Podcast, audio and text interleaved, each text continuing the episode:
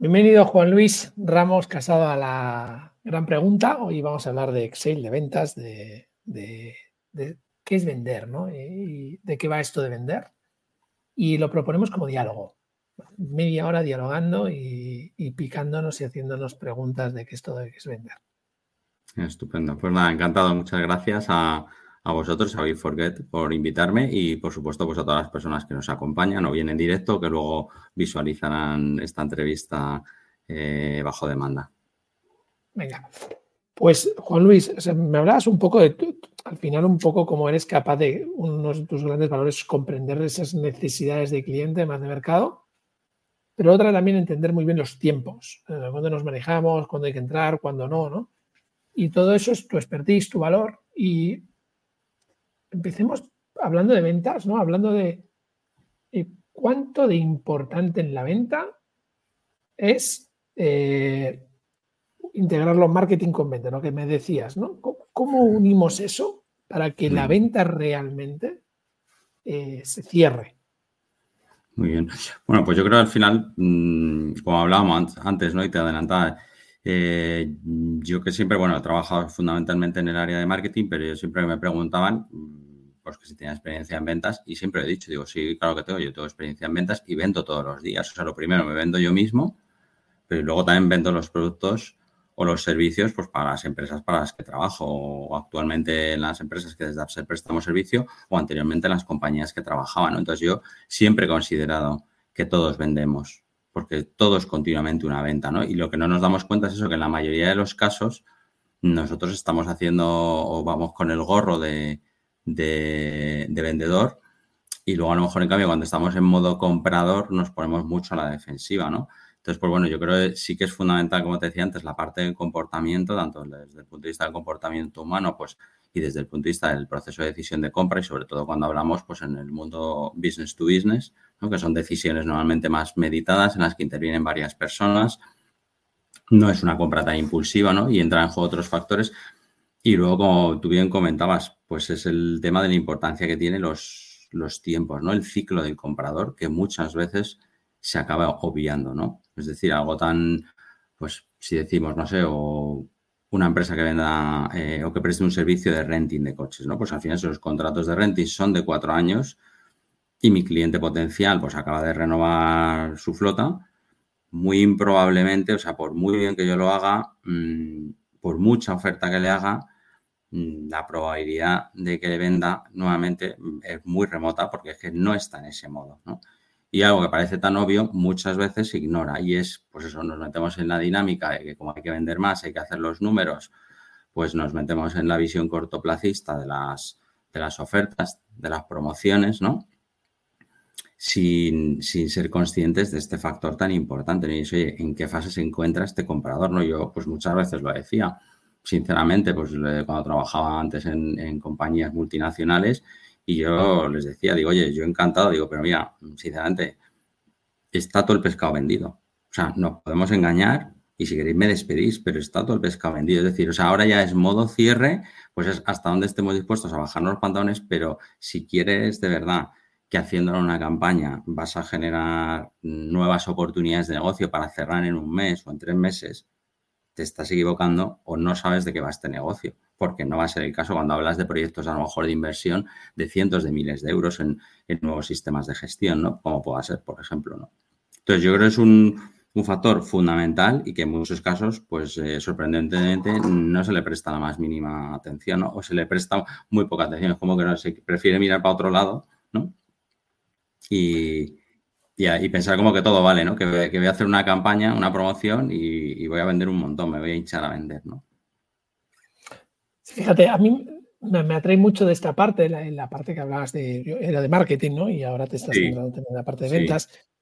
Eh, yo creo que, bueno, siempre están reñidos, ¿no? Sí, y hasta que nos entendemos como un único equipo, ¿no? Eh, Exacto. Vale, lo, lo, primero de todo para mí, un buen departamento de marketing es muy bueno captando insights. O sea, lo que tú decías cuando hablábamos detrás del micro de eso es muy bueno detectando necesidades. ¿no? Bueno, yo creo que es, es, es, claro. Yo he tenido la suerte de trabajar con grandes profesionales del marketing, sigo trabajando y, cuando descubres un buen insight. ¿no? Hace poco estamos en un proyecto para pymes y me dieron cinco insights y dije, ¡buah! ¡Qué brutalidad! Mm. qué bien definidos, qué bien captados, ¿no? Y, ahí entra una cosa que para mí ha cambiado totalmente y es muy importante, que es, venga, ¿y este insight cómo lo encajamos en este producto? No. Hmm. este es el insight, ¿no? Y desde aquí, como la experiencia que le estamos hmm. dando a los clientes, ¿no? es de continuo valor para cubrir ese insight. Me explico, ¿no? Por ejemplo, uno de los insights dentro de las primeras que detectábamos era el miedo al mundo macro. Hmm. De repente te llega un departamento de marketing y te dice, las pymes tienen miedo al mundo macro. Parece una obviedad, pero no lo es. ¿Por qué? Porque nadie está aportando, o muy poco, experiencia positiva y hmm. valor continuo para que le pierdan el miedo a, a eso pero además explicado desde ese insight. No es, aquí tienes la nueva tecnología o aquí tienes, no, no, no es. Oye, que esto es fundamental para competir en el mundo macro. Y ahí es donde te estoy aliviando el miedo. Cuando tú entiendes que estás aportando ese valor de forma continua mm. por un interés real a tu cliente, que es quitarle el miedo al mundo macro y que aprenda a competir en él, pues reducir los ciclos de compra o no, como es en el caso de un rending, como bien dices, pero lo que estás recibiendo de tu cliente es todavía no, porque en realidad, si lo haces bien, estás generando el deseo de que ojalá que se me acaben los cuatro años, que me quiero ir con estos porque me entienden. Exactamente. O puede ser que cuente contigo para otra serie de servicios, es decir, eh, en muchos casos, incluso a lo mejor, por eso las empresas, eh, y, decías tú ese tema ¿no? de los insights, y es súper importante, que en muchos casos nuevamente pues, nos hacemos trampas al solitario, ¿no? Es como que dices, ah, pues mira, qué casualidad que justo tengo tres go-to-market o tres insights, ¿no? Que además cada uno está alineado con una línea de negocios. Y dices, joder, qué casualidad. Y esto es todos los años, ¿no? Todos los años fiscales encuentras un insight. Entonces, es, a lo mejor te estás haciendo trampas al solitario. Es qué excusa me monto yo para venderle mi libro, ¿no? O mi producto, mi servicio. Entonces, que lógicamente la empresa tiene que facturar y tiene que sobrevivir, ¿no? Pero, pero claro, ahí está el, yo creo el reto de darle la vuelta al tema, ¿no? Y es decir, vale, yo descubro, como tú bien dices, esos insights y dices, vale, yo ahora, ¿qué le puedo ofrecer? O de lo que yo tengo, cómo lo adapto y lo adecuo que le sirva para este insight, ¿no? Pero normalmente es eso, es como, no, mira, yo esto lo que quiero vender, voy a montarme la, excusa, ¿no? Entonces ahí también se hacen muchas, muchas trampas, pues en toda la parte de las estrategias de contenidos, por ejemplo, ¿no? O con todo el tema de la definición ahora que está pues mm, tan de moda de los buyer personas o los customer personas, que dice, pero vamos a ver, esto es la segmentación de toda la vida de Dios, ¿no? Y la audiencia objetivo de toda, la vida de Dios, pero le pones un nombre, pones una foto, le pones un nombre, ¿no? Y de Juan Luis, no sé qué, tiene perro, tiene un de fenomenal, dice, oye, lo primero, ¿es relevante que tenga perro para esto? Pues a lo mejor, si no es relevante, a mí qué me importa, con perdón.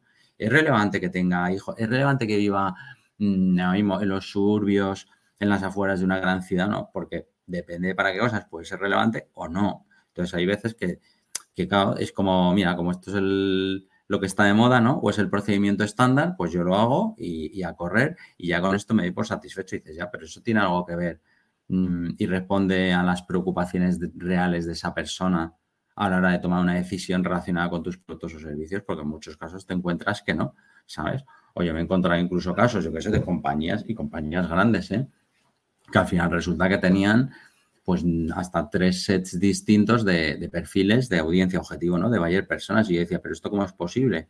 No, pues este es, que esto es de la agencia de relaciones públicas, esto es de no sé qué, esto es de la, de la agencia de marketing automation y esto es de no sé qué otra cosa. Y decía, bueno, pero la audiencia objetivo es la audiencia objetivo, punto. Y solo puede ser una. Es más, esto se lo deberías tú dar a las agencias, no dártelo ya a ti. O que si acaso lo enriquecen sobre lo que tú les des, fenomenal pero si ya ellos te hacen parte del trabajo y encima te lo dan con una visión parcial y tú lo que acabas teniendo es tres distintos, dependiendo de quién te está, o dependiendo de, digamos, la, disciplina que estés utilizando de marketing y de comunicación, pues ya me dirás tú, o sea, mm, ¿eso qué sentido tiene, no? Al final dices, mm, puedes tener estos tres como podrías tener 27 perfiles distintos o como si no tienes ninguno. O sea, la utilidad ahí es mínima. Entonces, en muchos casos, lo que acaba ocurriendo es eso, es como que se pervierten los objetivos y de una buena idea, ¿sabes? de una buena metodología se acaban haciendo algunas cosas un poco mm, extrañas como para decir, oye, sí, ¿no? Pues tengo el check, he hecho lo que dice el manual que tengo que hacer, y dice, ya, pero tiene sentido esto, ¿sabes? Mm, lo estás aplicando de verdad o lo haces simplemente, pues eso, por decir, he cumplido, ¿sabes? Claro, aquí estás tocando varios temas. Para mí, primero es em, que la metodología, la herramienta se convierta en el fin. Exacto.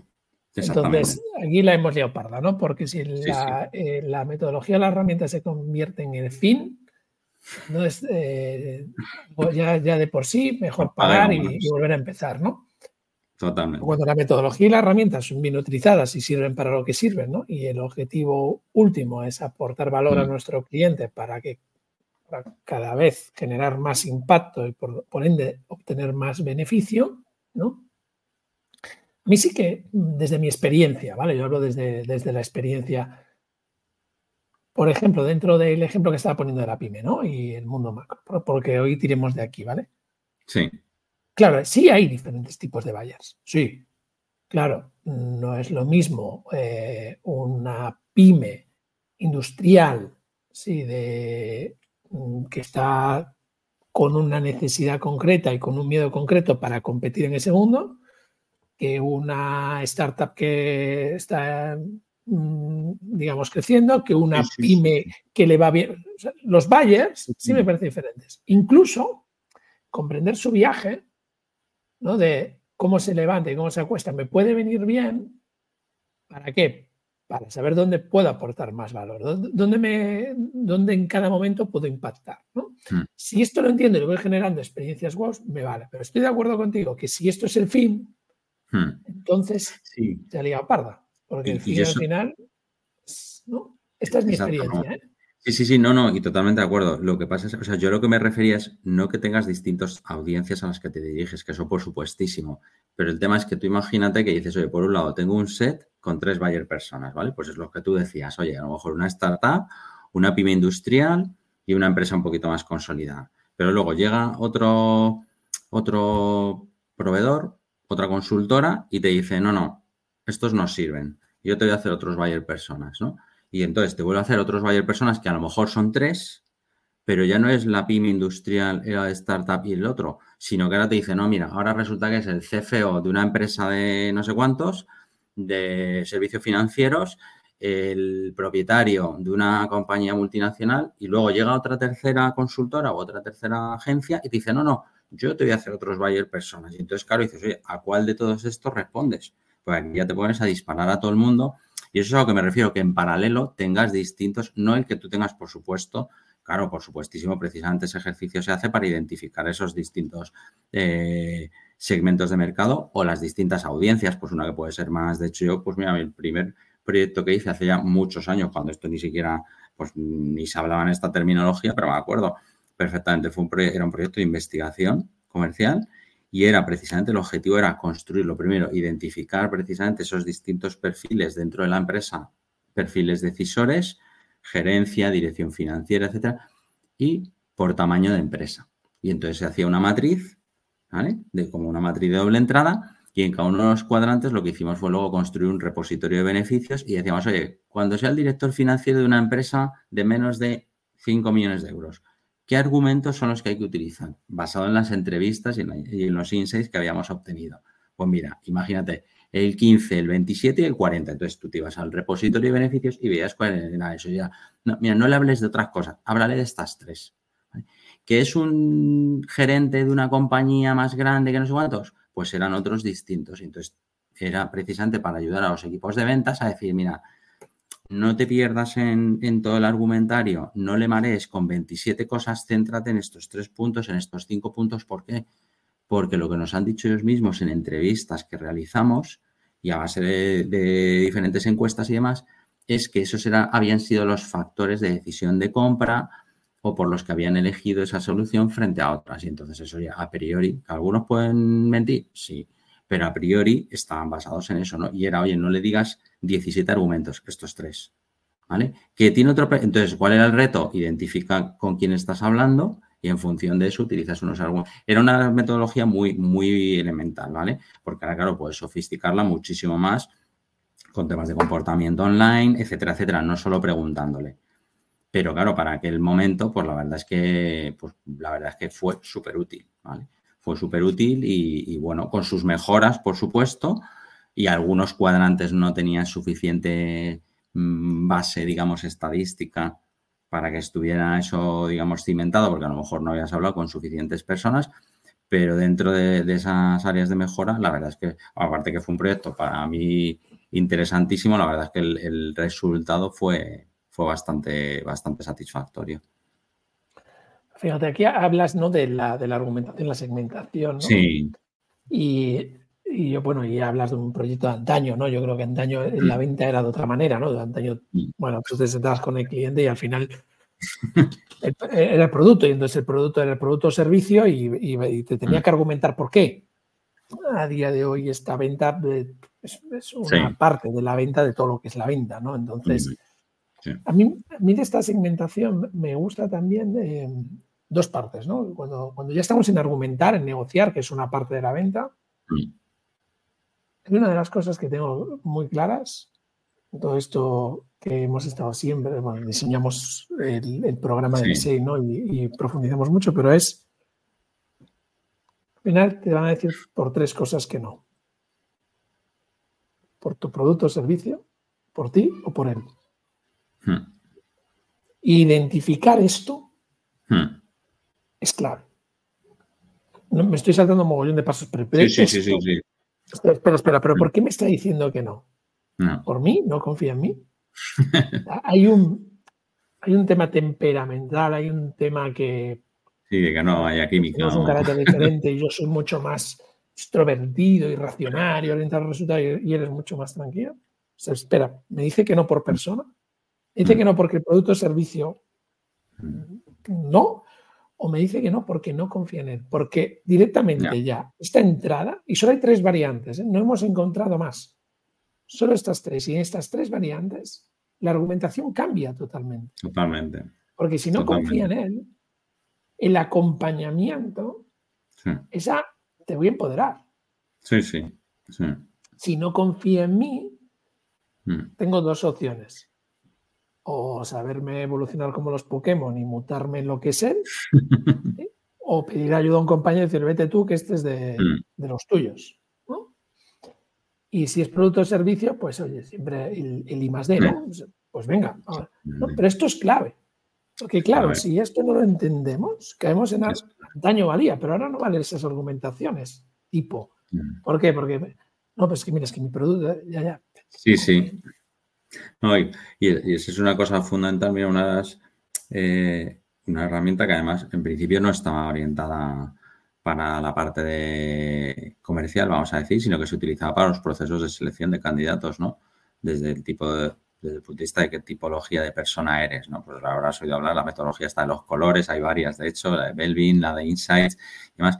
Pero yo, claro, Mm, han utilizado conmigo, o sea, la han utilizado en el sentido, ¿no? Pues en procesos de selección o, bueno, incluso entre una compañía, pues para identificar y para mejorar la comunicación entre departamentos y entre equipos, que eso también es fundamental.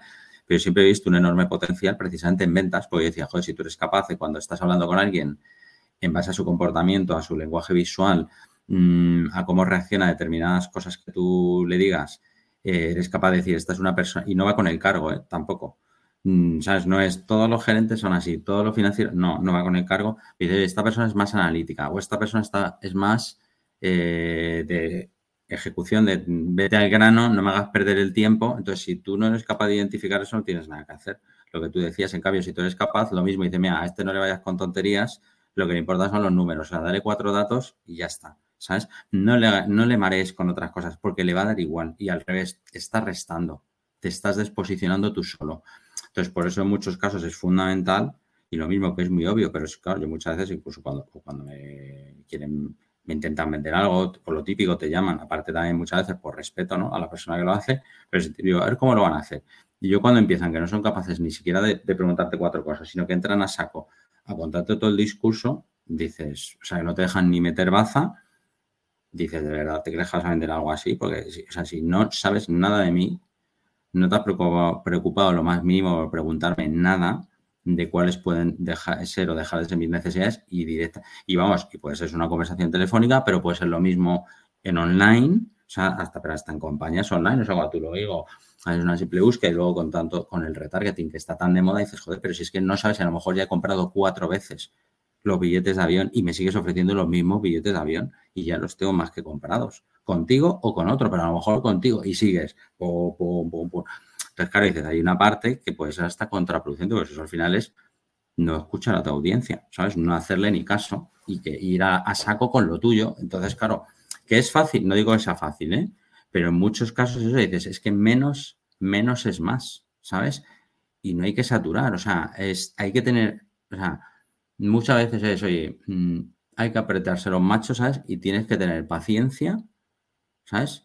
Y aguantar esa maduración, porque es que si no, entras en esa parte que se nota, esa fase de desesperación absoluta por vender, que dice, mira, si es que tú solo mm, te estás poniendo la soga al cuello, ¿sabes?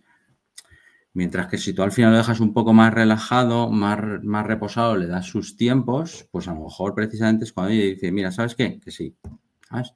Pero esa insistencia de pum, pum, pum, pum, pum, pum, pum, pero me da lo mismo, pueden ser llamadas, lo que digo, pueden ser emails, ¿no? Siete emails, y dice, oye, pues si, ya los he visto y no te he contestado, no sigas insistiéndome, ¿sabes? Con el enésimo email, con lo mismo, inténtalo de otra manera, o sea, no digo que no hagas nada, pero inténtalo de otra manera, ¿sabes? Pero esas tantas herramientas que se utilizan ahora y tanta sofisticación y dices, joder, pues lo único que te haces es que no me abre el correo, se lo reenvío, pum.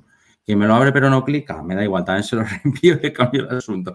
dices, joder, intenta algo distinto, ¿no? Y, sobre todo eso, un poquito más de paciencia, sobre todo en entender esos ciclos de decisión de compra, porque es, oye, mm, es que te los quieres saltar a la torre, es como, quieres llegar y besar el santo, y dices, mira, y es que hay cosas que no son así, pues es como si tú plantas y dices, joder, no han salido los tomates, pues claro que no han salido los tomates, pero en el día siguiente, a los tres días, lleva su tiempo. Pues esto es igual, que puedes utilizar mejor tierra, mejores fertilizantes, por supuestísimo, ¿sabes? Mejores condiciones climáticas para optimizarlo, sí, pero no va, lo otro es un milagro. Lo otro es un milagro. Y entonces, claro, pues al final dices, pues milagros a veces ocurren, pero muy pocas veces, ¿no? Entonces yo en esos casos es, sea, esa desesperación, mmm, es que es muy perjudicial, la percepción que das es nefasta, pero nefasta. Sí, fíjate otra vez, eh, hablando, ¿no? Has hecho la intervención. Lo primero, eh, la parte del, del, DIS, ¿no? De los colores, de, los colores, del DIS, del temperamento, no sé, como le queramos llamar la metodología, ¿vale? Sí, sí, sí. Para nosotros, fíjate, voy a dar datos, ¿vale? Nosotros hemos formado en los últimos seis años a más eh, de 6.000 comerciales. El 97% no tiene claro cuál es su temperamento. Ya. No te digo el del cliente, ¿eh? Ellos mismos. El tuyo. Por lo cual vas como pollo sin cabeza. Sí, totalmente. Porque no sabes. Después, además del temperamento, en otro 90, creo, porque esto era, estaba el 97% del temperamento y era un punto más, me parece, en lo emocional. No saben qué les desequilibra a nivel emocional. Ya. Entonces, tú imagínate que esto, partimos de esto, todo lo que puede aumentar la venta. Pero a partir de ahí, en, nuestro CRM, por ejemplo, de la escuela, ¿no? O los CRM que montamos, tenemos identificado todos los clientes por perfiles. Entonces, claro, ya no te llega lo mismo a un perfil que a otro. Ya. ¿no? Claro, eh, esto es un punto para mí. Sí, sí. Después, otro punto, estamos automatizando, mandando mails, tal, lo que queramos, ¿no? Ahora mismo entrenando, entrenando, ¿no? A, como entrenar a los bots para que empiecen a hacer aquello que, yo, pues, que el cliente necesita. Mm. Esto vuelve a ser fundamental. Sí. Pero, pero ¿quién es? ¿Cómo habla? ¿Cómo me pide? ¿Cómo me pregunta? Porque no es lo mismo que te pregunta, ¿cómo me puedes ayudar? Mm. Que que te pregunte qué resultados voy a conseguir. Ah, no es lo mismo que te pregunto. es que en las preguntas, en la forma de hablar, damos mucha información. Sí, sí. Y cuando tú a esto además le pones el interés genuino de aportarle el valor, es decir, que yo te quiero aportar valor. Y entiendo que como un buen tomate llega el momento que comprarás. Pero mi intención es aportarte valor. Entonces, cuando tú empiezas a meter estas ecuaciones hmm. en un CRM, en un bot, en un, cuando empiezas a, poner esa orientación más tú como ser humano y además te fijas realmente en cuáles son sus necesidades, cómo quiere que sean cubiertas, le explicas un mapa de oportunidades, le haces pedagogía, eh, las ventas incrementan. Sí. por, lógica matemática pura. Porque al final la relación humana tiene una lógica matemática brutal. Hmm. Esa parte emocional, por supuesto, y saber dónde está, por supuesto, y además la lógica matemática. Hmm. Entonces, claro, hay que generar relaciones donde con datos, con hechos, vendes. Exactamente. Totalmente. Sí, sí, sí.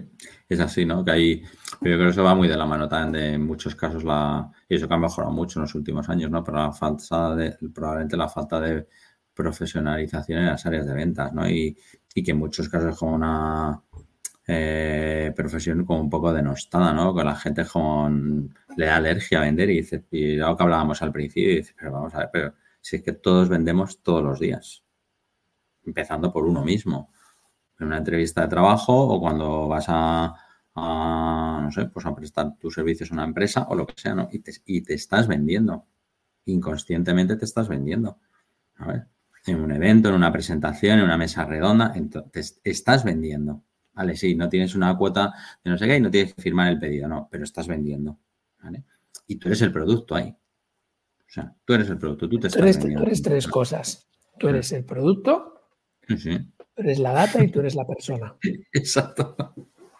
Tres en uno. No, tú eres tu mm. valor. Tú eres tu valor. Mm. Aprende a definir rápido tu valor y, además inviertes en tu valor. Totalmente. No inviertes en lo que es lo que no es tu valor, invierte en el tuyo, en tu valor.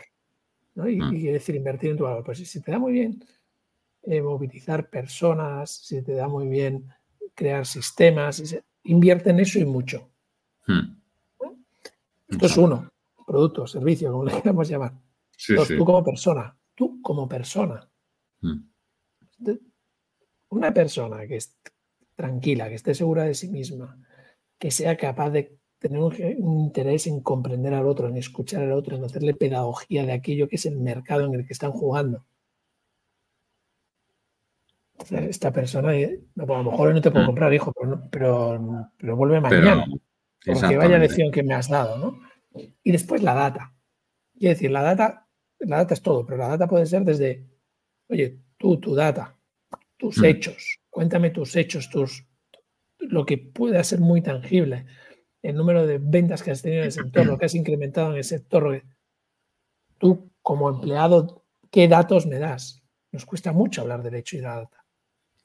Cuando esto lo damos, nosotros como producto, nosotros como nuestro valor, además de eso, como persona y además de eso te doy hechos, estás dando una experiencia positiva.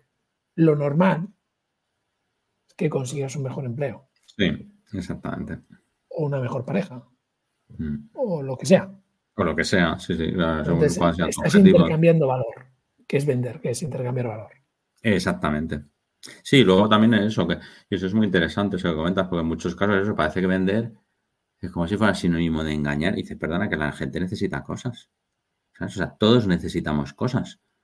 Otra cosa es que hay momentos en los que a lo mejor, pues eso, necesitas un seguro de coche y otros momentos en los que no, no estás todos los días comprando seguros de coches, pero todo el día estamos comprando y tenemos necesidades de diferentes productos y servicios. Entonces, ahí es donde está la parte que no en todos los casos eh, vender es como colocar el producto. No, no, es que la gente necesita cosas. Ahora, pues eso es entender bien cuáles son sus motivaciones, cuál es en ese estadio en el que se encuentran en el periodo de compra y darle valor. Y al final, si tú eso lo entiendes bien y a lo mejor, y también asumir que lo mismo, el resultado no va a ser inmediato. O sea, no va a ser que te compre ya.